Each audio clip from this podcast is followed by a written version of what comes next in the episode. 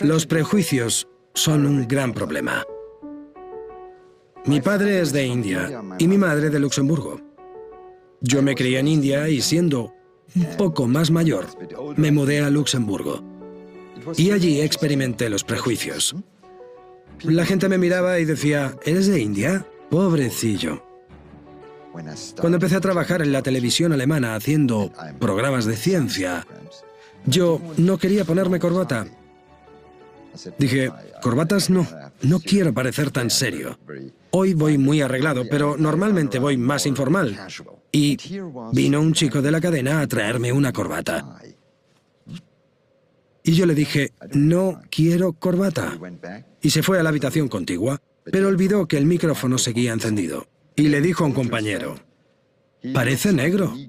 A nadie le parecerá creíble. Con la corbata parece más serio.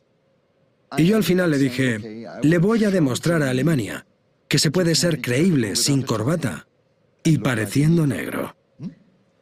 Eso era un prejuicio. No era malintencionado. Este chico quería ayudarme, quería protegerme contra los prejuicios. Pero eso lleva su tiempo. Los prejuicios están ahí y tenemos que combatirlos con hechos. En las redes sociales hay una discrepancia enorme entre lo que percibe el público y los hechos. Debemos preguntarnos, ¿a quién damos nuestros datos?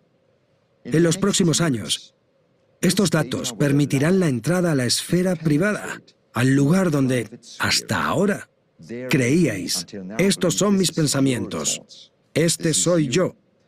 Nadie más sabe esto.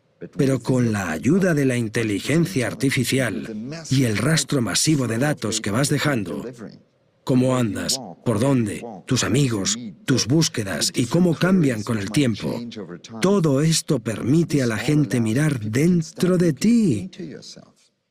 En las redes sociales, la gente siempre piensa en los negocios, pero no en los efectos colaterales.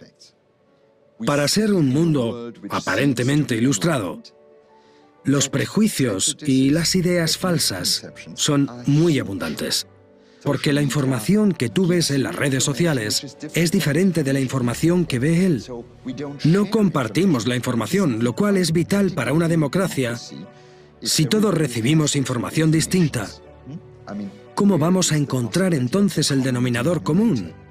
Las redes sociales están alimentando el fuego del populismo, del racismo, y eso no es bueno. Es una muestra de progreso sin que haya una reflexión. Yo creo que como hijos de la Ilustración, hemos de combatir el miedo con los hechos.